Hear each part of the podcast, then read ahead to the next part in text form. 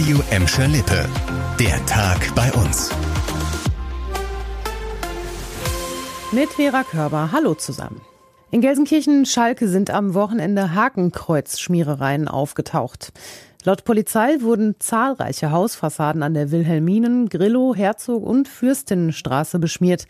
Die verfassungsfeindlichen Symbole wurden mit schwarzer Farbe aufgesprüht und sind zwischen 20 und 50 Zentimeter groß.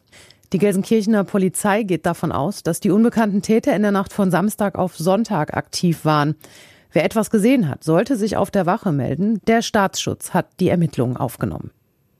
Fast eine Woche nach dem Brand in der Sporthalle der Ingeborg-Drewitz Gesamtschule in Gladbeck steht jetzt die Brandursache fest.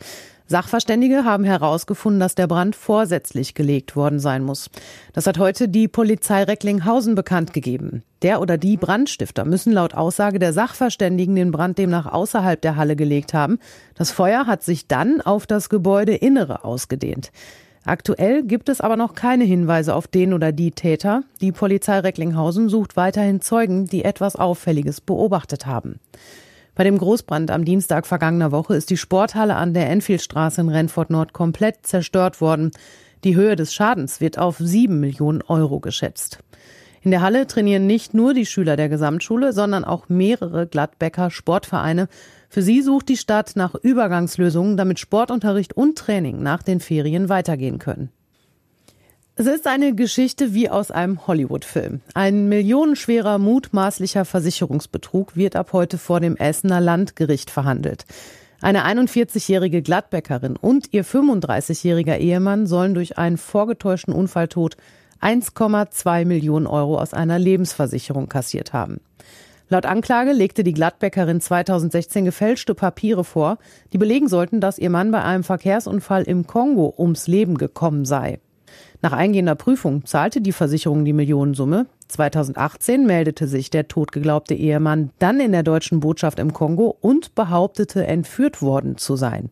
Das Gericht hat vier Verhandlungstage angesetzt. Ein Urteil soll Mitte November fallen. Und jetzt noch gute Nachrichten vom FC Schalke 04. Schalkes Sportdirektor Ruven Schröder ist zuversichtlich, dass Torjäger Simon Terodde dem Zweitligisten erhalten bleibt auch über seinen Vertrag bis Sommer 2022 hinaus. Der Verein habe dafür Vorkehrungen getroffen, so Schröder. Terodde sei ein tolles Aushängeschild für Schalke.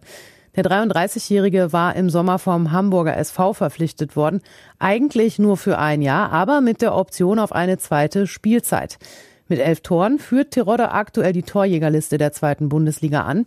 Mit insgesamt 153 Treffern stellte er vor kurzem auch den Langzeitrekord von Dieter Schatzschneider ein. Das war der Tag bei uns im Radio und als Podcast. Aktuelle Nachrichten aus Gladbeck, Bottrop und Gelsenkirchen gibt es jederzeit auf radio und in unserer App.